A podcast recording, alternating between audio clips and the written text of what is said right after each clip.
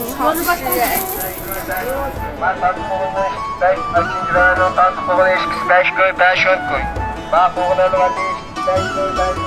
它的尽头啊，走到它的尽头啊，呃，小吃也集中，然后还有免费的歌舞。哦。每天晚上会搞得一点，搞得一点。那那个小的也是囊车，这这个也是吧？不是不是不是啊，这个好可爱。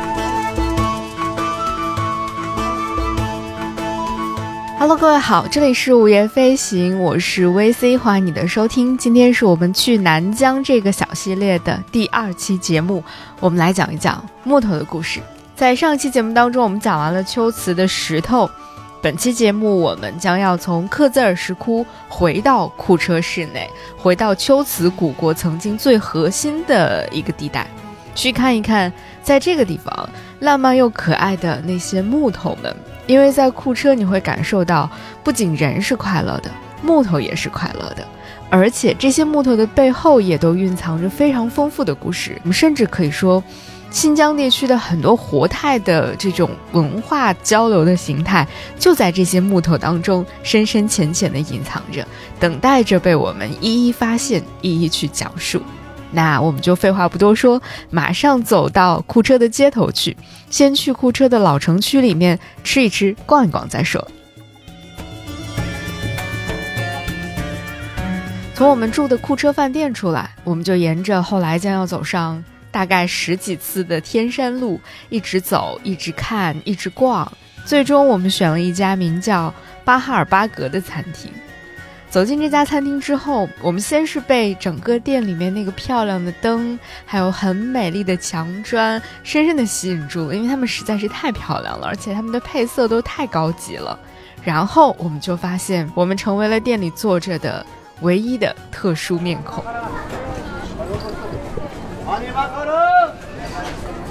啊，看起来很好吃哎。都行吧。这真的是一种特别特别久违的体验，也就是在这家餐厅里面，我们终于吃到了来到南疆之后正儿八经的第一顿饭。那自然，我们点的这些菜当中就会包含像烤包子，啊，红柳烤串。还有过油肉拌面之类的这些著名的新疆美食，而且我们完全沉浸在了大口吃肉的快乐当中。只是当时天真的我们还不知道，在那之后的每一天，几乎每一顿饭，我们都将会重复这样的食谱。那后面的故事呢，我们就后面再讲了。总之，在库车，在刚刚来到这家店，刚刚来到这座城市的第一时刻。在这家完全陌生，甚至连语言沟通都很困难的餐厅当中，我们体会到了一些久违的新鲜，当然伴随着更多的是一种快乐的情绪。同时，我在这儿也非常的好奇，在这个城市当中，在千年前的秋瓷古国和今天的库车相比，到底有什么不一样呢？哪些变了，哪些没变呢？这个时候，我们能够求助的第一个关键性人物，就是来自大唐的。玄奘法师，那不如现在我们就一起来翻开《大唐西域记》，我们去看一看，在将近一千三百九十六年前，玄奘在经过这里的时候，看到的一个名叫屈支的国家。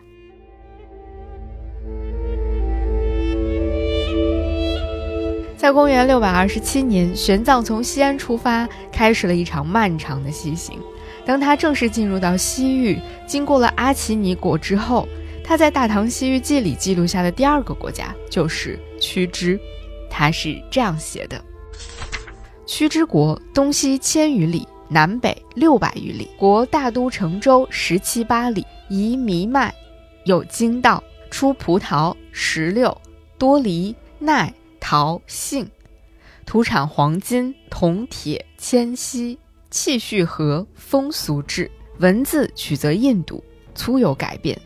管弦击乐，特善诸国，服饰棉鹤，断发金帽，或用金钱、银钱、小铜钱。王屈之种也，智谋寡昧，迫于强臣。其俗生子以木压头，欲其贬也。伽蓝百余所，僧徒五千余人，习学小乘教，说一切有部。经教律仪，取则印度，其习读者即本文矣。上居见教，食杂三净，清净丹丸，人以恭敬。这段话大致的意思，其实就描述了屈之国的一些概况。他说，屈之国这个国家东西大概有一千多里，南北有六百多里，它的都城方圆十七八里。这里的土地呢，非常适合种一些米麦、金稻这样的东西，而且出产葡萄、石榴，盛产梨、奈、桃、杏这样的一些水果。它的矿产也很丰富，有黄金、铜、铁、铅、锡。而且这里气候温暖，风俗淳朴。他们的文字呢是从印度语学来的，稍稍呢有一些变化。而且这里的人们非常的擅长管乐器、弦乐器、音乐、舞蹈等等。他们的服饰呢主要是丝织品和一些啊麻毛织品。这里的人们会剪短头发，而且头戴金帽。他们的货币呢有金钱、银钱、小铜钱。这里的国王是屈之人。但是呢，这个国王在玄奘的描述当中叫做智谋寡昧，迫于强臣，就是他的才智并不是很高，而且呢受到强臣的控制。在这儿，他还说了一个特别有意思的习俗，就是按照当地的习俗，小孩出生之后，特别是贵族的小孩出生之后，他们呢更崇尚用木板去箍这个小孩的头，让这个小孩的头型变得更加的扁薄，这样的话会认为是比较高贵的象征。那这点呢，其实后来在整个龟兹地区出土的一个棺木当中，会看到有一些贵族棺木当中的尸骨。呈现出的那个头骨的形状，的确就符合玄奘的这种描述。后面他还说到，整个秋瓷这个地方佛寺大概有一百多所，有五千多僧人，这些僧人学习的都是小乘佛教。那这里的一些佛教的教义和一些清规戒律，也都是效仿自。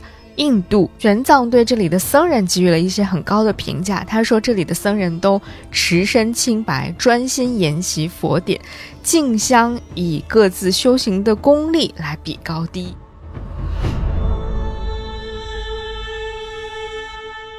除此之外，玄奘还特意描述了在荒城北四十余里的地方有两座佛寺，同名昭护离，东西随称，也就是在。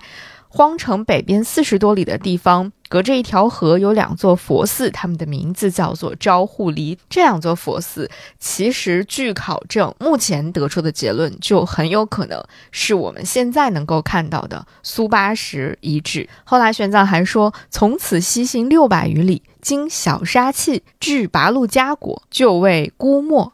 又曰即墨，而这个郭墨其实就是后面我们很快就要去到的阿克苏和温宿那一带了。好吃，好好看呀，虽然看不懂。它确实给人一种你不已经不在国内的感觉，是不是在乌鲁木齐不会有这种感觉？嗯，它是个国。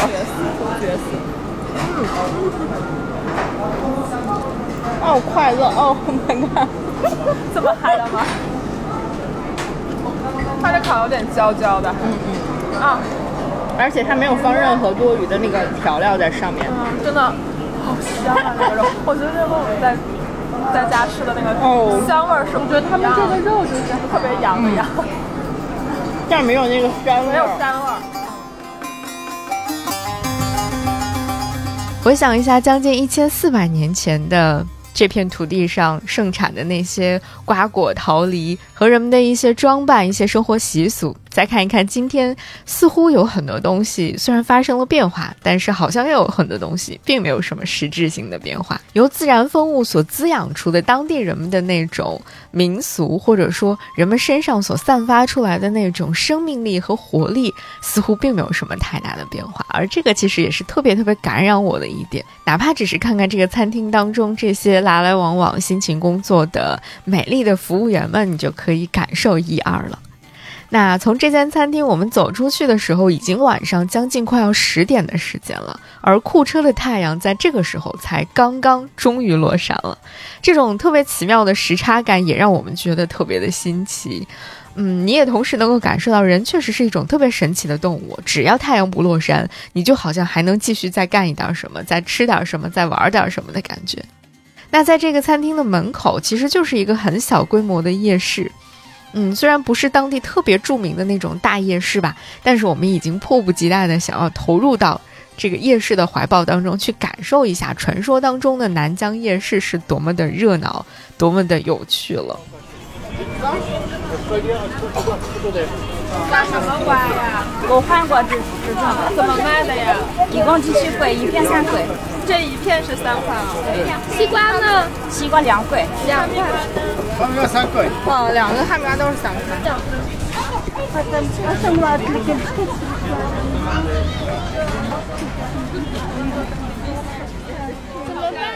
都想吃。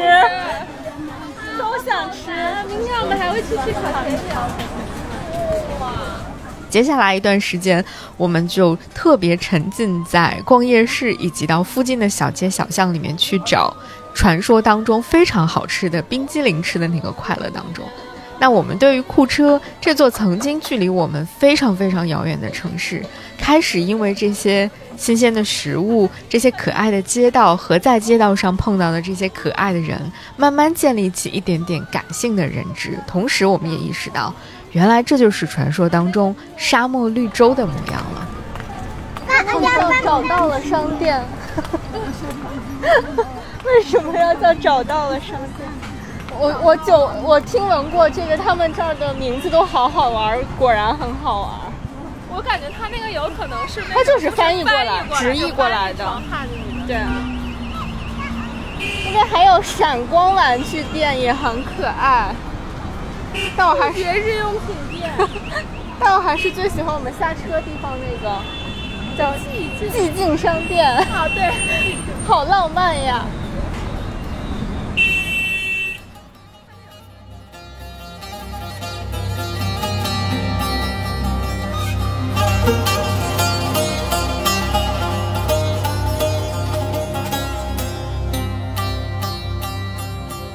那这就要说到另外一个让我从一个全新的角度去认识库车的英国人了，他的名字叫斯坦因。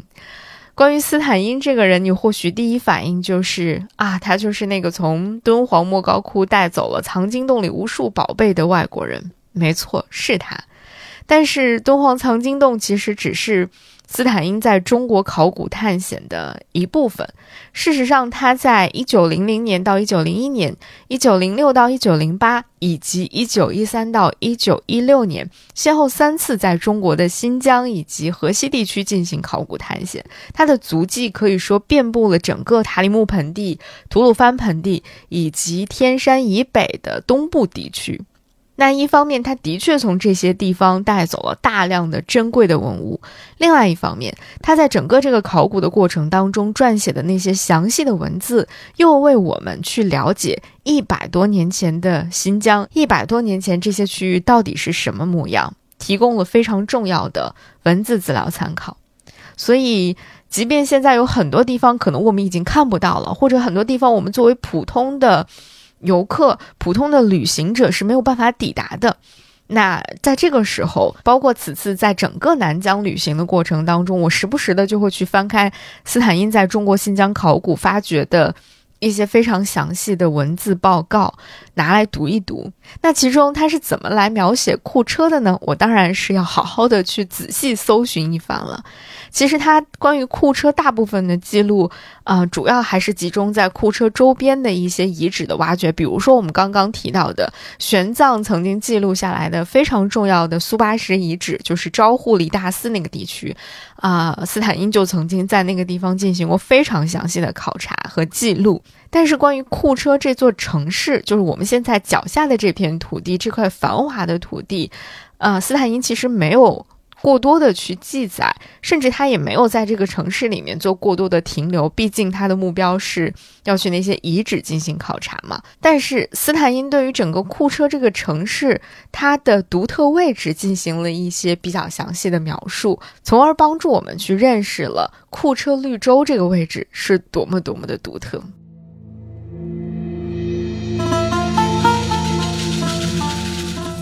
斯坦因曾经在一九零八年的一月十七号，一个非常准确的记录时间。他在自己的考察日记当中写到，他在这一天到达了库车。但是这一次他在库车只是短暂的停留，然后很快就前往塔克拉玛干沙漠了。那他第二次来到库车，是在七年之后，一九一五年的四月份。他主要去考察了库车周边的古遗址，但是在这次考察当中，他对于库车绿洲的位置进行了非常详细的描述。我们来借助斯坦因的视角看一看库车所处的位置吧。他在笔记当中是这样写的：库车绿洲因其充裕的水利资源而拥有的重要意义，由于它与塔里木盆地两大地理特征相关的优越位置而大大增强了。库车地区以北的天山自然条件要优越得多。在山路丘陵之间，可以看到有一定规模的农业聚落，铜矿、铅矿和铁矿是这里的宝贵矿藏。惠纳南部山坡排水的几道山沟的顶端生长着针叶林，表明自北面越过山脊而来的潮湿空气有其明显的影响，故而这里地势较高的山坡上植被比较茂密，易于放牧。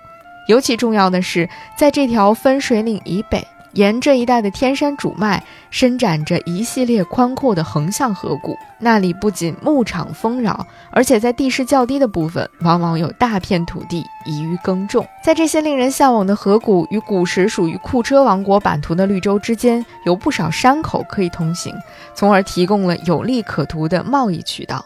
这些道路为天山南北丰富产品的外销提供了必要的商道。而且由于它们地势较高，往南又经过狭窄的河谷，因而便于抵御游牧民族的侵犯和控制，远胜于自北而东通往烟齐、吐鲁番和哈密的商道。在库车地理位置的种种有利条件中，必须特别提到，这个地区自古就是来自不同方向的重要道路的交汇点。库车历来是颇具规模的贸易中心，有中亚大道经过其地，这条道路绕天山而行。将中国同阿姆河地区乃至整个西亚连接起来，库车大绿洲在这方面的重要意义，除了当地的资源，还充分表现在其地正处于西面喀什噶尔与东面吐鲁番之间的中途。从古代中国的中道活跃的时候来说，也就是介于疏勒与楼兰之间的中途。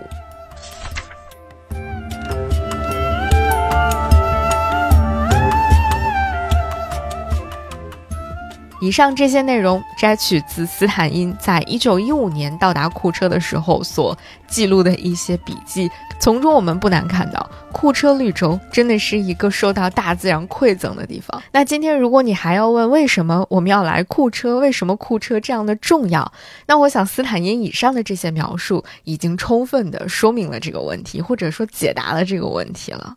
除了这些比较宏观的描述之外，斯坦因还特别提到了在库车市内的一处非常重要的遗址。他是这样写的：壮观的皮朗土拉遗址，距城墙东南角零点七五英里。它的外形像一座高大的望楼，但究竟其原先性质为何，并无明显的迹象。整座建筑立在夯土台基上，通高达三十七英尺。墙体用砖块堆成，颇为坚固。顶部有两个房间的残墙和一个大台的遗迹。关于这座已毁建筑的用途，我说不出其所以然来，但其年代之古老则毫无疑问。从它在城墙平面上所占位置来看，这座建筑当与城墙北折而形成城郭西墙的城角相距不远。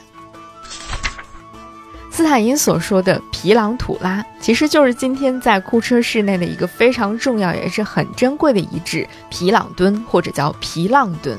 它作为整个库车老城的一处非常珍贵的汉唐遗址，可以说是见证了整个龟兹古国或者龟兹大地上的历史发展和历史延续。如果你在库车市内有时间进行一些散步或者是一些 city walk 活动的话，那请务必一定要找到。皮朗顿，我们因为时间的关系，只是非常匆忙的从这里经过了一下，没有太多的停留，也没能好好的去欣赏它。但是哪怕只是这匆匆一瞥，在那些柏油马路纵横交错的今天的库车城里面，你看到它的那一瞬间，就仿佛和汉朝稍稍打了一个照面，那个感觉很奇妙。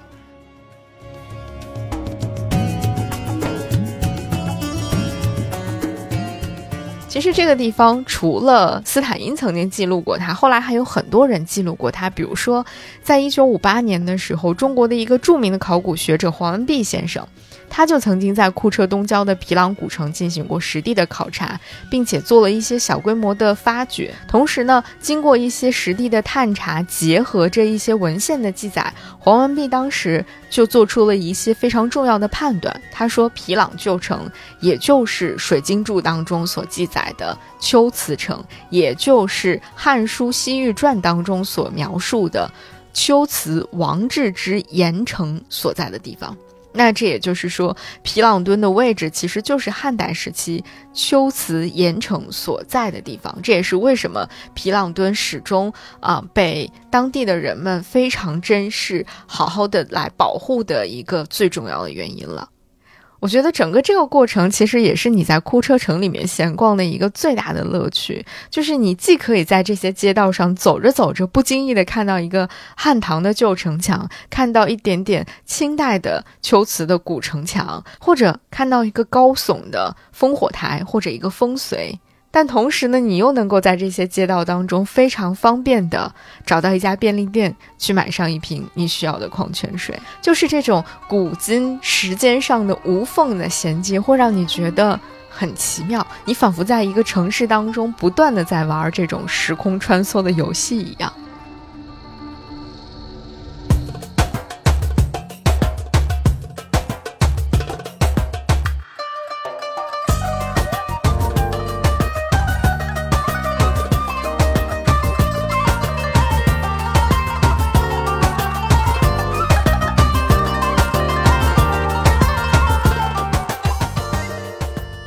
那其实说到在库车老城当中到处走一走的最大收获的话，那我觉得不得不提的就是我个人在整个库车城里面最喜欢的一座建筑了，它就是库车大寺。而我们今天重点所要讲的库车木头的魅力或者库车木头的故事，就是在库车大寺正式开始的。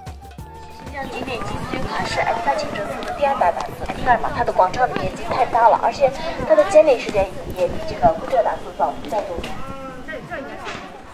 其实，作为一个刚刚开始在中国内陆地区去仿古的一个入门小学生来说，来到南疆对于我来说是一个特别大的挑战和冲击。就是当我看到南疆的很多古建筑的时候。其实我的整个人是很懵的一个状态，那种感觉就像你好像刚刚掌握了一些基础的英文的语法和一些单词，但是突然甩到你面前一本书，你翻开之后发现里面其实全部都是法语，有一些词你仿佛认识，但你又并不真的认识，你好像懂他在说什么，但你又并不真的懂他在说什么。当我在库车大寺遇到那些神奇的木构件的时候。就是刚才我描述的那种感觉，但是在所有的这些困惑之上，我还是特别想要由衷的说一句：南疆的木建筑实在是太美、太美、太美了！你一定要好好的去看一看这些美丽的木头们。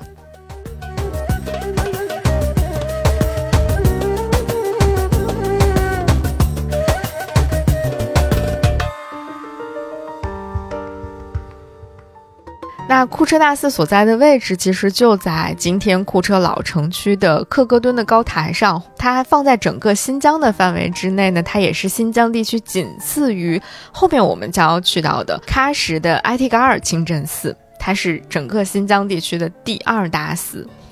啊，这个寺其实历史非常的悠久，它。最初建造的时间应该是在一五六一年，在一六六八年的时候又进行了一些扩建，后面又进行了很多次的维修加固。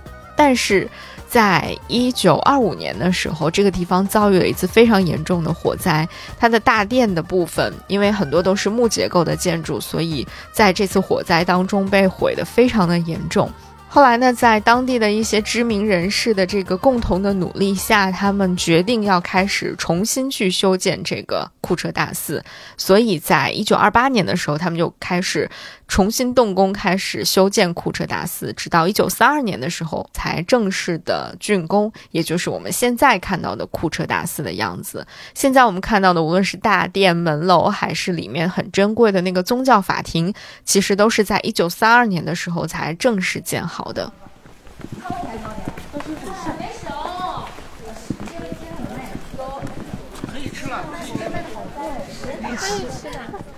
那今天其实我们来到库车大寺，站在它的门口的时候，首先被吸引的一定是看到它非常高大的门楼和非常典型的伊斯兰清真寺的那种建筑结构造型。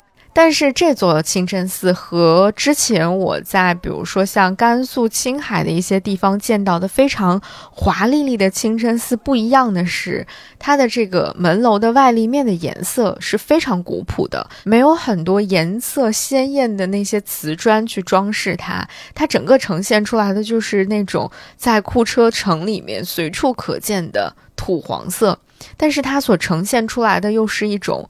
非常稳重啊，古朴，然后时光悠远的那种很迷人的气质。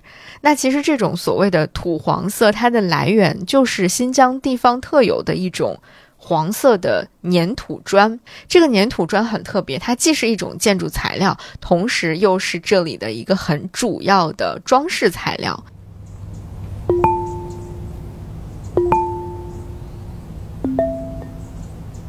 那整个库车大寺，它的门楼平面采用的这个设计风格，呃，也有一点特别，是把它的拱门和它的两边的角塔结合在一起的这种贴木耳式的建筑风格，或者说建筑形制。这种形制因为最早见于中亚的帖木儿时期，所以就被叫做贴木儿式。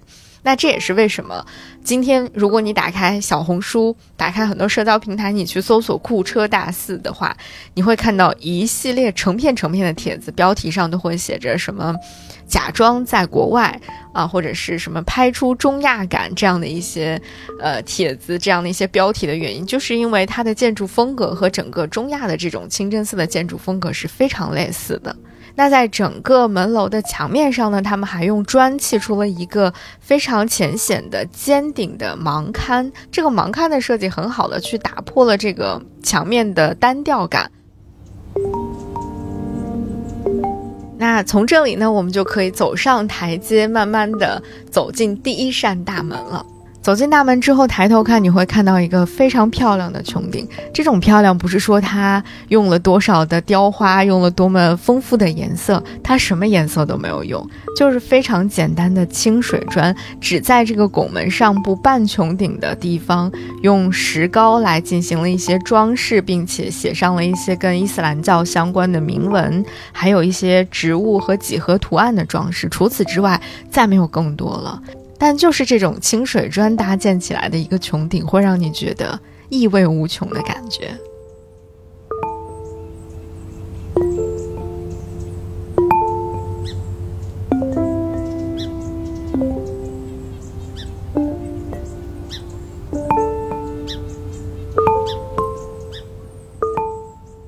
如果说刚才我们所看到的，无论是整个库车大寺的门楼，还是里面的这些穹顶的设计，会让人非常明显的感觉到它和中亚的伊斯兰建筑有一脉相承的关系的话，那我想，当我们迈过第二扇门，走进整个库车大寺的这个小院子之后，当你看到那个用于礼拜的大殿的木结构建筑的时候，你又会发现这里还蕴藏着更多更多文化交融的秘密在里面。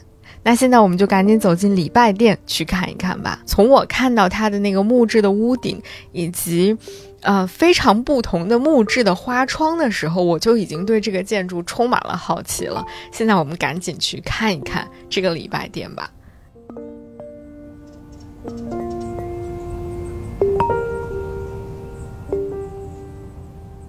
整个的库车大寺当中的这个礼拜殿呢，它采用的是非常符合整个新疆地区的自然环境和气候条件的内殿加外殿的这样的一种形制，跟很多新疆地区的民居其实是非常非常类似的。至于为什么要有这样的设置，我们一会儿再说。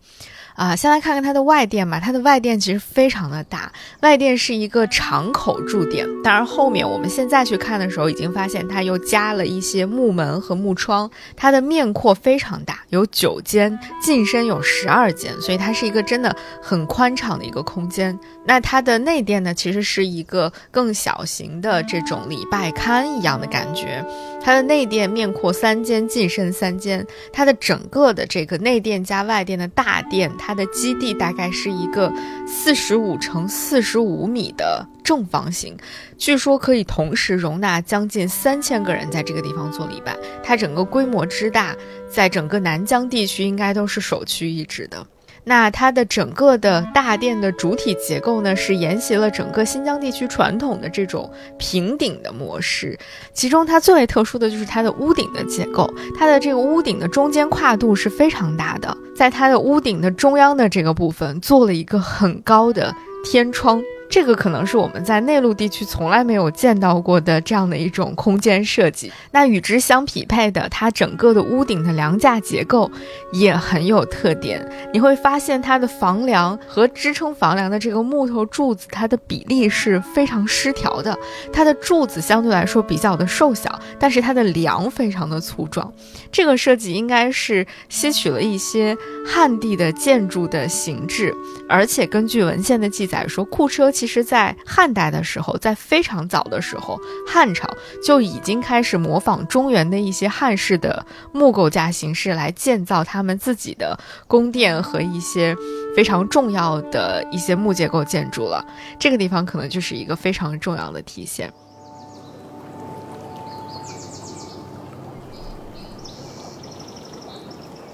那除了这个整个外殿当中中间的这个部分开了一个很高的天窗之外呢，在它的西北和西南两个地方也有两个天窗。这几个天窗的设置可以说极大的改善了殿内的采光环境，包括它的通风环境。这样的设计就使得整个这个大殿它的这种巨大的室内空间会沐浴在。非常柔和的自然光线当中，它的氛围就变得很静谧，同时又很祥和，就是和我们想象当中的那种非常严肃的宗教场所很不一样了。但是在整个大殿里面，我觉得最让我好奇、最让我惊喜，也是我花了最长的时间去仔细的拍照、仔细的研究、仔细的去看了又看的，是整个礼拜殿里面的装饰艺术。啊，这个装饰艺术体现在很多方面，比如说它的天花藻井的彩绘，比如它的柱子、它的门窗、它的木雕、它的墙面的砖雕等等，都特别值得看。嗯，首先就是有很多的天花藻井，这个是我没有想到的，而且这些天花藻井它的颜色使用也非常的大胆。非常的出乎我的意料，有一些呢是采用了当地维吾尔族非常喜欢，比如说蓝色、绿色这样的搭配，而有一些呢则采用的是完全的红色、紫红色、金色这样的搭配，呃，就是你既能够看到维吾尔族的一些风格在里面，又能够看到非常纯正的那种汉文化的影响融入到了其中。那彩绘的题材呢也很出乎我的意料，你会在当中看到很多的荷花。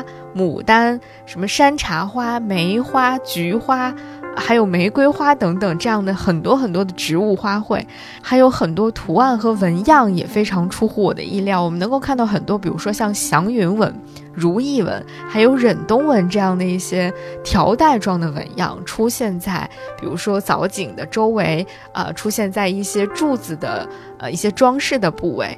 同时还配合有一些，比如说斜万字拐、回字纹这样的几何的图案，跟它们混搭在一起，就是无论是从它们的色彩搭配上，还是从这种图案的繁复程度上，都非常非常的有趣。你就是觉得这就是一个重度的 mix 的大聚会一样的感觉，但是这种 mix 这种大聚会又完全的不冲突，完全的不突兀，非常的和谐。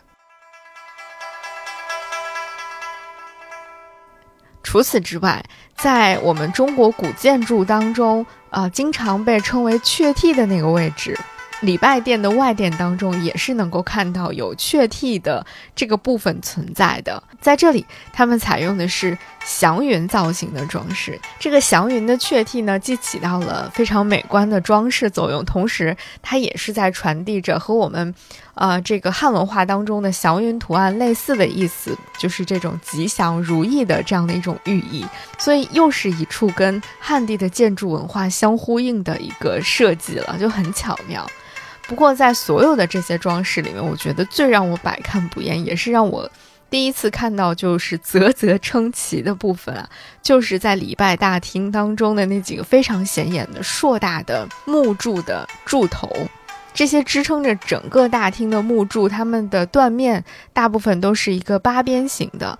那主要有两种柱头样式，一种呢是相对来说比较简单的八棱柱的形状。它的表面会雕出一些锯齿纹和一些花叶纹来进行装饰，而另外一种就是我一直在盯着看。不停的在研究它到底是怎么做到的。它是一种倒锥形的柱头样式，它的柱头非常的硕大。它呢是把整个的柱头雕刻成了一系列的倒锥体，这些倒锥体共同构成了一个弧形面。那它的棱线又呈现出了非常好看的波浪纹，同时呢，它的这个上下的弧面又分别的被涂上了金色和黑色的彩绘。所有的这些元素聚集在一起。构成的这个柱头就像是一朵绚烂绽放的花朵一样，真的特别特别的迷人。呃，我把这个照片会放在 show notes 里面，大家一定要去看一看。如果你曾经到过南疆，或者你对中亚的建筑比较熟悉的话，你看到它可能并不会觉得特别的惊讶。但是对于当时第一次见到、亲眼见到这种木结构的我来说，实在是太惊喜、太漂亮、太被震撼了。那之后，我们还会在很多的维吾尔族民居当中，啊，一些非常重要的建筑当中，都会看到类似于这样的柱头的造型，也会在更遥远的中亚的若干建筑当中看到它们。但是，真的这样的一个柱头造型，无论是看多少次，我都还是会被它深深的迷住，真的太美了。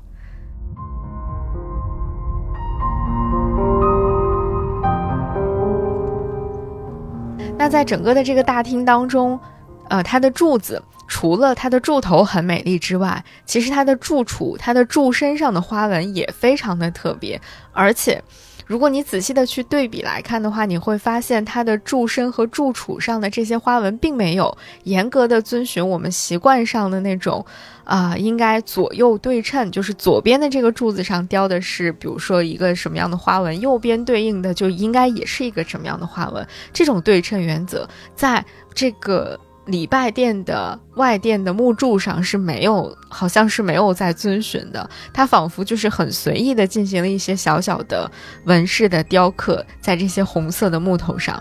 有一些雕刻的呢是小龛的形状，而有一些呢看起来很像是宝相花，有一些呢是这种叶片的形状。这个问题其实我回来之后翻了很多很多的论文和文章，至今我也没有找到一个非常明确的具体的解释和说法。但是我觉得，仅仅是作为一个观察者而言，那个蹲在地上，一个一个的看着柱子上不同的花纹，一个一个看过去，一个一个记录下来的这个过程，就超级有趣了。就是你时而蹲在地上看看柱础上的花纹，时而站起来看一看那个硕大的柱头上绽放出来的花朵。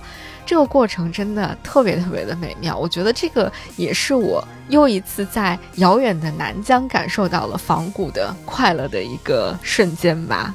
而这个瞬间的快乐，就是库车的木头带给我的。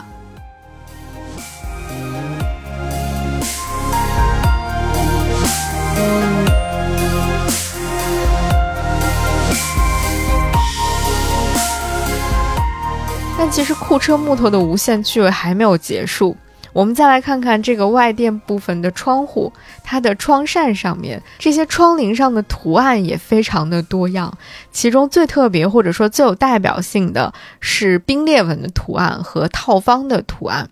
那所谓冰裂纹的图案，它其实象征的就是那种坚冰出现裂纹的时刻，坚冰开始消融的时刻。就它象征的是寒冬已过，大地回春，万物开始复苏，啊，一切都开始欣欣向荣的那样的一种感觉，一切的不如意、不愉快的事情都会过去，这样的一种美好的期许和美好的愿望吧。啊，那另外一种呢，叫做套方图案，其实就是简单理解就是方块套方块那样的一个样式，只不过呢，它的套的角度和套的方式不一样，呈现出来的样子也不一样。有的呢会呈现出四方形，有的是十字形，有的是八角形。那它的意涵其实是一样的，就象征着是正直啊、吉祥，还有行正心正这样的一个感觉，就是方方正正的感觉。但如果你仔细去看，还会发现外殿上每一扇的木窗，它其实这个窗棂上的图案都会不太一样。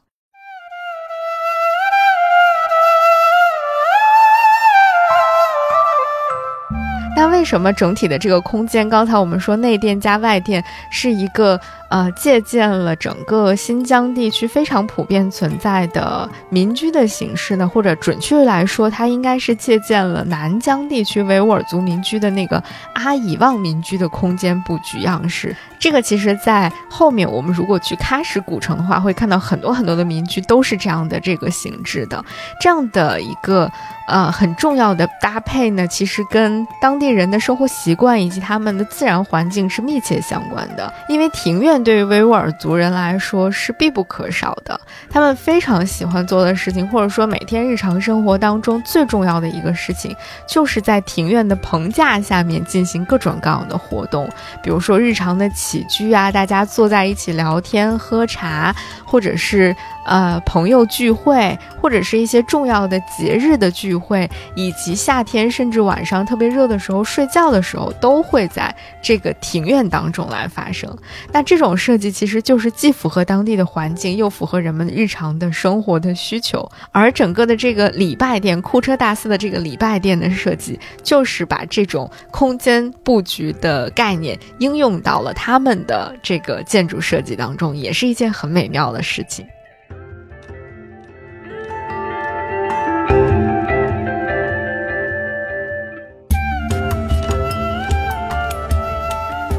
所以说，如果在整个的这个库车城里面，要说什么地方最能够让我感受到不同类型、不同民族的文化在一起碰撞，也在我的内心持续的沸腾和碰撞，并且让我的大脑高速运转，同时又乐在其中的话，那一定就是库车大寺的这个礼拜殿了。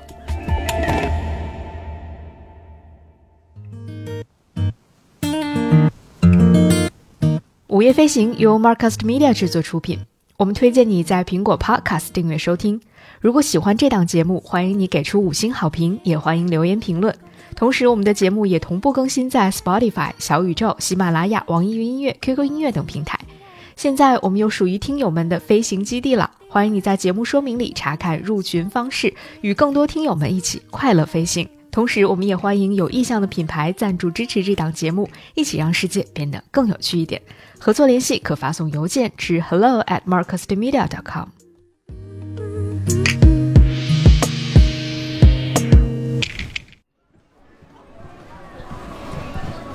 那现在我们从库车大寺的大门走出去吧。啊，在它的右手边，其实走上不远就能够看到一个叫做呃克黑敦烽火台的地方。但是很不巧的是，我们来到这里的时候，因为修路以及整个库车古城都在整体进行一些啊全新的规划，所以这个地方被拦了起来，我们没办法走了，所以我们只能往左走，从左边的一条路走向我们的下一个目的地，我们要去热斯坦路看一看。那据说整个库车的老城区已经在进行一些新的。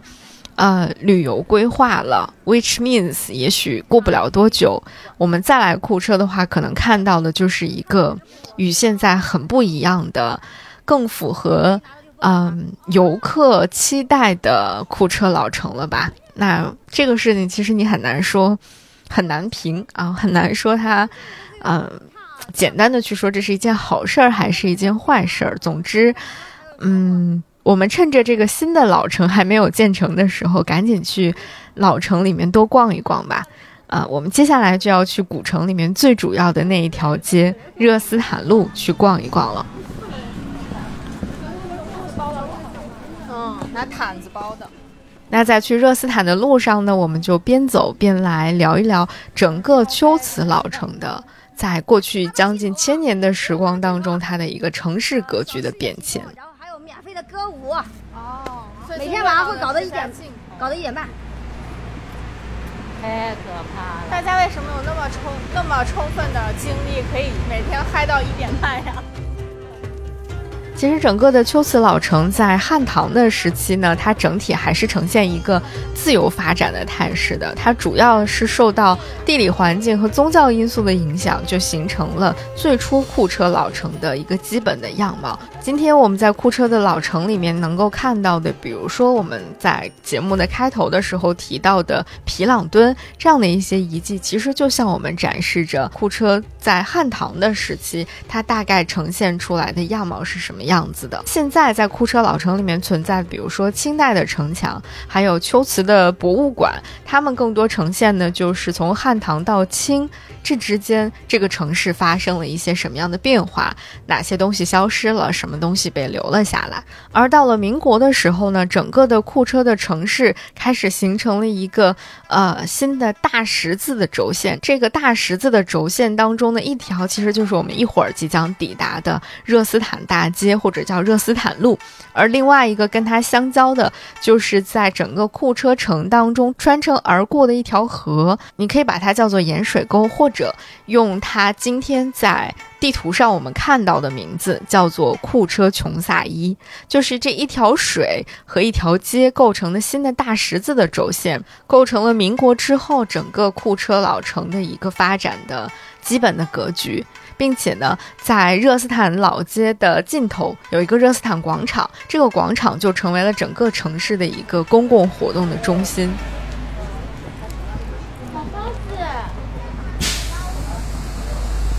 花果树下，天哪，这个布也太好了，想搞几匹布回去。哎，来是有的，有买的。哇，这真的很好看，各种花纹。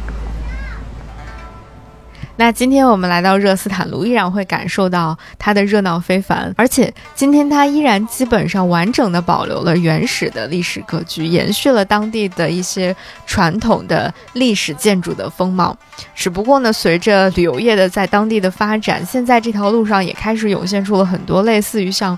什么网红打卡店或者是纪念品商店之类的，那这些店呢，我们就随便逛一逛就好了。因为我觉得整个热斯坦路的最大的魅力，其实并不在于具体有什么店，店里面是什么样子，而在于，嗯，整个热斯坦路所呈现出来的那种氛围，以及非常美丽的、颜色鲜艳的各式各样的木门。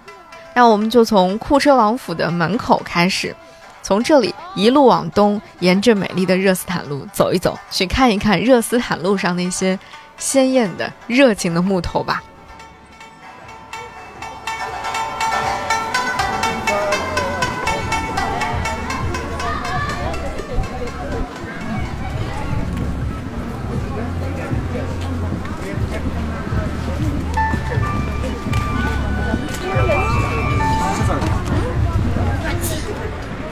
所谓的这些美丽的大门，其实它们都不是单独存在的，它们原本就是这些热斯坦路两边的维吾尔族民居的大门。而这些大门通常采用的都是杨树的木材，因为杨树的树木非常的这个高大挺拔，而且它的坚韧性非常的好，性价比也很高。所以这里的人们在做大门的时候，基本上采用的都是杨树的木材。而这些彩漆，它们的表面的颜色看起来非常的丰富多彩，但是如果你仔细去观察，发现它其实有一些比较主要的核心的颜色，比如红色、绿色、蓝色、黄色和白色，主要就是这几种颜色的应用，它们的各种。混合搭配组成了一些非常丰富的样貌。其实这些颜色的背后也是能够展现出很多多元文化在这个地方的一些重要的影响的。那我们现在就一边沿着热斯坦路去看一看各种各样颜色鲜艳的大门，同时我们来聊一聊这些颜色背后想要表达的都是一些什么样的意涵吧。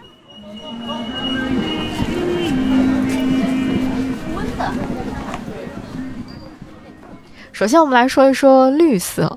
绿色在维吾尔族人们的心里其实是一种生命的象征，因为新疆距离海岸线非常的遥远，它常年的降雨量也非常少，长期的处于这种干旱的戈壁沙漠的环境，就使得，嗯，生活在新疆的人们对于绿洲是非常非常崇尚的。所以你会感受到生活在新疆的人们，他们好像对花草树木，特别是对于养花养草，有一种特别强烈的热爱。呃，几乎每一个家里面，他们的庭院里，他们的门口都会种很多很多的花。这个不仅是为他们的生活增添一些乐趣，更是一种发自内心的对于这个生命力的一种向往和热爱吧。啊，除此之外，在他们非常重要的一部宗教经典《古兰经》当中，绿色也被描述为是。天堂的光就是绿色的，绿色是光荣的标志，所以你会看到在维吾尔族民居当中，绿色在被大量的使用。这背后有自然的原因，也有文化宗教的原因在其中，起到了很重要的作用。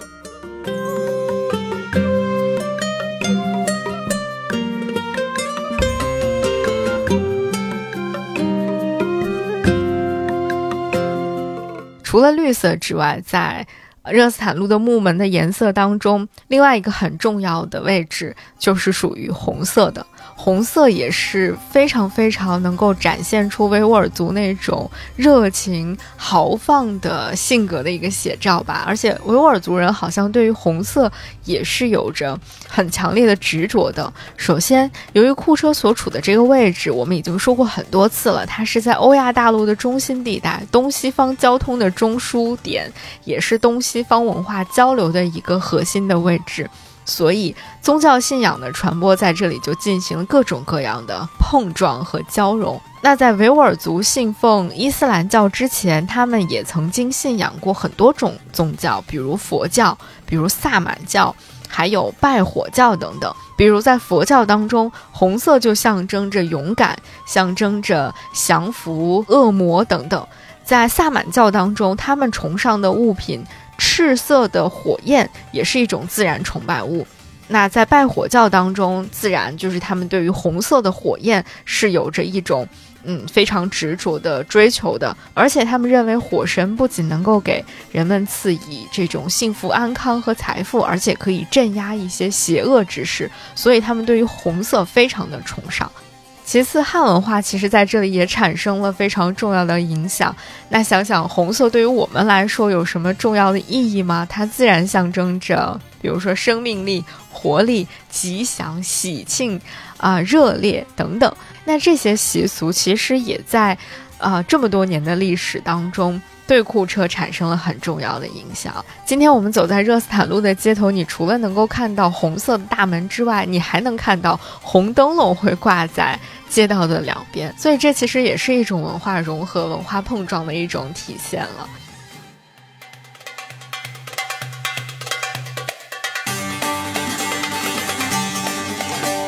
说完了红色之后，要说一说在所有的这些颜色当中，我个人最喜欢的。蓝色，其实维吾尔族人对蓝色的感情跟绿色有一点点相似，因为，呃，新疆所处的这个地理位置，他们离海洋非常的远，所以他们对于海洋好像有一种天然的渴望吧。同时，蓝色也代表着辽阔的蓝天。而且我还听过一种说法，是说蓝色也是友谊的象征，在大门上使用蓝色，就是体现出来他们的那种友好啊、热情好客的性格品质。我不知道这个说法是不是有切实的依据啊，但是的确在。整个南疆地区，你会看到很多地方都是有蓝色的大门的，而且那个蓝色的大门和他们的这种土黄色的墙面的搭配，在阳光的照耀下，就会显得特别的美丽，特别的迷人。那维吾尔族其实对于蓝色的热爱啊，在文学作品上也有一些体现，在他们当地的一个古典史诗叫做《乌古斯可汗的传说》当中，就有这样的一句话，是说。忽然，从天上降下一道蓝光，这光比太阳还灿烂，比月亮还明亮。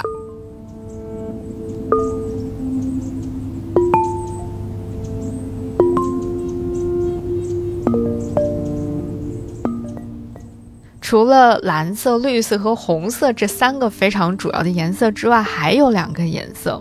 一个是黄色，一个是白色，也被大家广泛的应用。啊，像黄色，它其实有一种象征着高贵、尊严和华丽的意思。除此之外，它也代表着沙漠，因为沙漠是他们生存的一个非常重要的环境。啊，对于黄色的喜爱，也表达着他们对于自己所生活的这个环境的一份热爱吧。而且，黄色在不同的文化当中也都有体现，比如在佛教当中，黄色也是非常重要的颜色。那白色呢？维吾尔族人其实是非常崇尚白色的，穆斯林也认为白白色是一种非常纯洁、最明净、最洁白的颜色。而且今天维吾尔族的那些穆斯林的男性也经常会，呃，用白布来裹住自己的头，或者是戴一顶白色的帽子。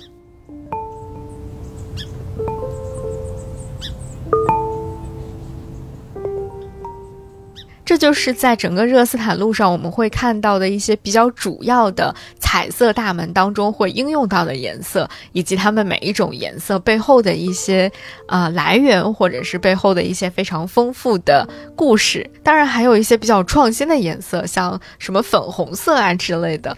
那我想，艺术的创新永远是值得被鼓励和赞扬的。而传统的这些颜色的互相搭配，已经让热斯坦路变得非常的好看，非常的动人了。十个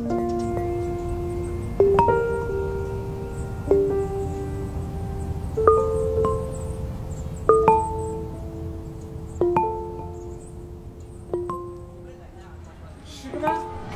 十个。十个吗？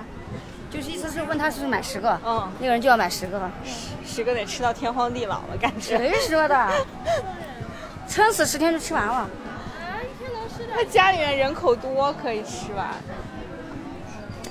是一天三顿都吃馕吗？像年轻人不是早上懒得做饭，那个装到包里就真的是非常管用。拿一块到到了单位，泡点热茶，然后这个蘸着吃，口感很好的。这个地方就是你看，这是这个。大碗茶的这个茶摊，你看人多好，人这么多。这个这么大的碗，大碗茶。天哪，这个是喝茶的。你看这里面都是人特别满，看。哦，这是老茶馆。老茶馆。这里面都坐满了，外面也坐满了，可以说。看人多少，你自己看，房多少人。这这茶这碗这碗是喝吃面的碗，这么大。这是喝茶的，专门老茶馆，只喝茶，别的都没有。太好了，这个。那刚刚我们不是说，现在热斯坦路沿街啊有很多新店，都是有一点面向游客性质的嘛？那其实当我们走到了这个路将近三分之二的位置，当我们路过了老茶馆之后，再继续往前走。下面的这些店就是真正的库车老城里面的老店了，就是当地人会在这里进行一些购物，啊，人们日常买的一些吃喝的用的东西，就是在下面的这些老店里面的。前面有个桥，这儿的这儿的店铺啊，都好几十年了。哦，来，就是本地人也会来这边买东西。对，本地人。就是日常生活的油盐酱醋。对，嗯，开店开了好几十年了。哦。啊，就是这这一排店铺啊，都是有五六十年的这个基础。这是花茶，我们维吾尔族喝的各种各样的花茶。那个花，那个花酱，嗯，茴香酱。茴香酱。蒲公英酱。蒲公英酱。哦。嗯，蜂蜜，茶叶，花酱。谢谢。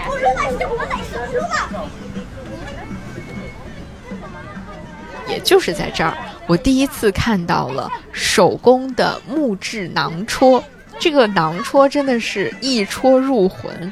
我看到它之后，当我知道它是干什么用的时候，我马上就完全的沉浸其中了，立刻购入一枚。就我实在是觉得它太可爱，太喜欢了。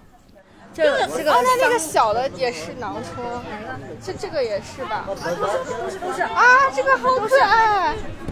哎，我的天！都是都是。这怎么卖？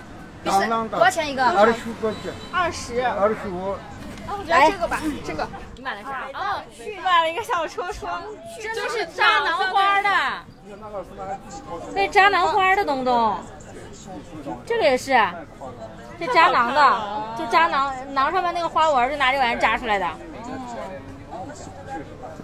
这个很神奇。嗯，买哪个？买了一个这，那你回家做做那个什么碎包的是吧？好可爱呀，这个。哎呀，这个可爱。哦，反击棒。好看，差不多吧。我问一下。那我们正好顺便来说一说囊戳这个东西，它到底是干啥的，或者说，呃，它的来源是什么？我们都知道，馕其实是新疆地区人们日常的非常重要的一个主食。它虽然制作起来或者它的造型看起来非常的简单，但是如果你仔细看，就会发现大多数的这个馕上面都会有类似于用那种。针眼扎出来的各种各样的花纹和图案，那这些花纹和图案是怎么来的呢？就是用这些囊戳给戳出来的。而且更妙的是，审美非常好的新疆人民，他们把这个囊针制作成了各种各样的花纹，有。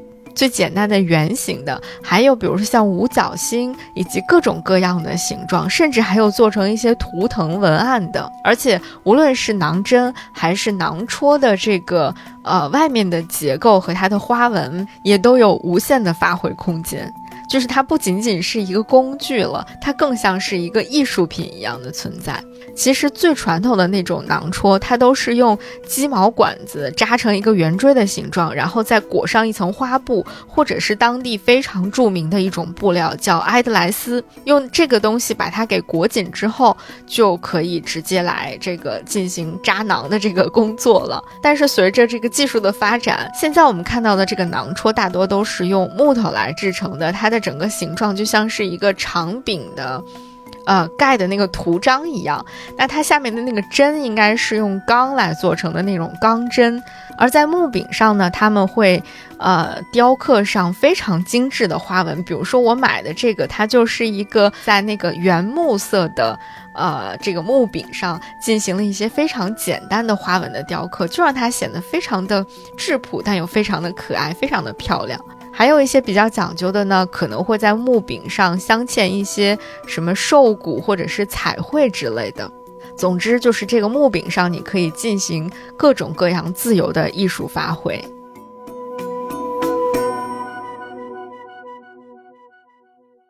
在使用这个囊戳扎眼儿的时候。就是你需要在做好的那个面坯子上面均匀的去扎满这个眼儿。扎眼儿的这个功能，一方面是为了美观，为了装饰，但更重要的就是让这个囊坯。在受热的时候能够及时的排气，最终保证我们烤出来这个馕是受热均匀的，而且它的口感是非常好的。其实，如果你明白了它的这个工作原理的话，即便我们拿回到自己的家里面不会再做馕，但其实如果我们日常比如说烤一些什么饼、烤披萨，或者是。啊，煎牛肉啊、羊肉啊、鸡肉啊这些，想让它更入味儿的时候，也都可以用上这个囊戳。可以说它是既美观又实用的。当然了，我买回来的这个是不会这样用的，因为我太喜欢它，它必须要被我当成一个工艺品摆放在这个地方。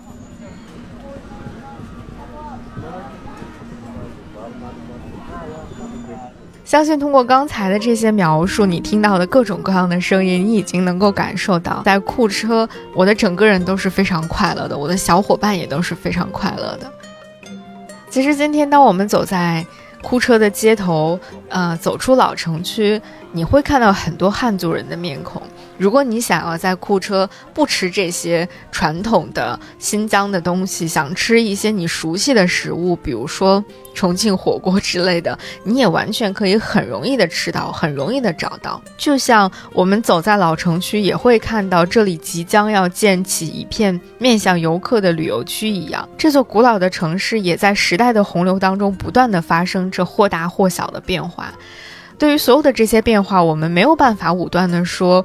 这样的变化究竟是好还是坏，也没有人知道。就像当今天我们去回顾发生在库车的过去一千多年的时光流变的时候，你很难说究竟是佛教在这里盛行的时候是更好的时代，还是后来伊斯兰教在这里盛行的时候是一个更好的时代，是玄奘见到的那个屈之国更让人觉得幸福，还是后来斯坦因笔下的。库车更让人值得留恋？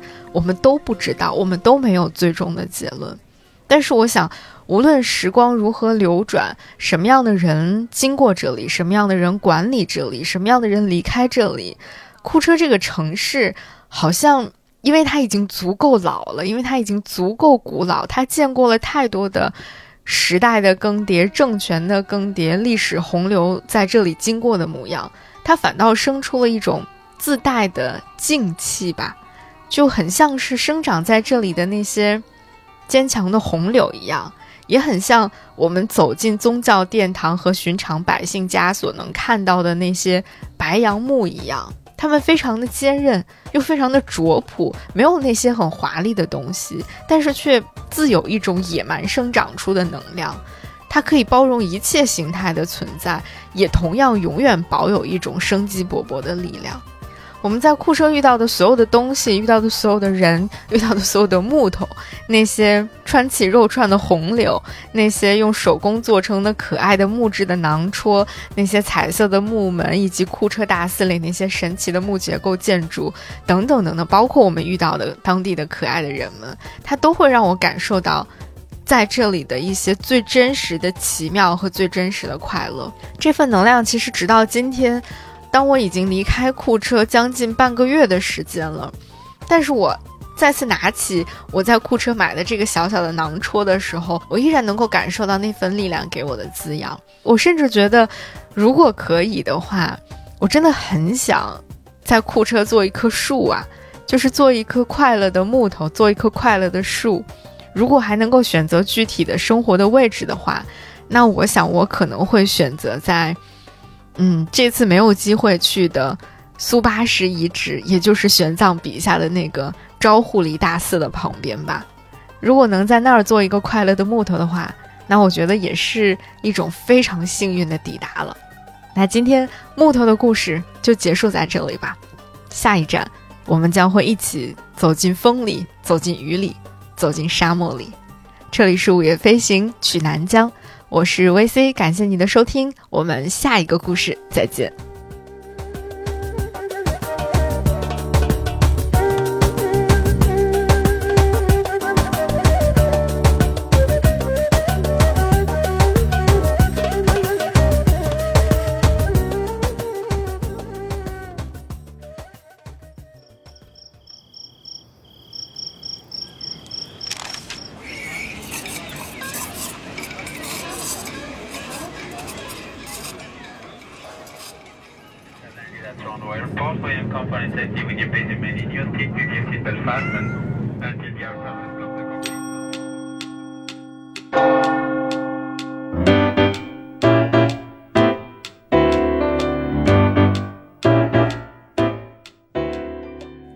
行是一档关注旅行、城市文化的播客节目，尝试用声音讲述有趣的城市故事，换一个角度，换一种方式，听见世界，自由飞行。本节目由 Marcast Media 制作出品，欢迎你在苹果 Podcast、小宇宙、喜马拉雅、网易云音乐、QQ 音乐等平台搜索“午夜飞行”订阅收听。你也可以搜索“午夜飞行”的微博、微信公众号等社交平台账号，了解更多节目背后的人和故事。现在我们也有属于听友们的飞行基地了，欢迎你在节目说明里查看入群方式，与更多听友一起快乐飞行。同时，我们也欢迎有意向的品牌赞助支持这档节目，一起让世界变得更有趣一点。合作联系可发送邮件至 hello at marcusmedia.com。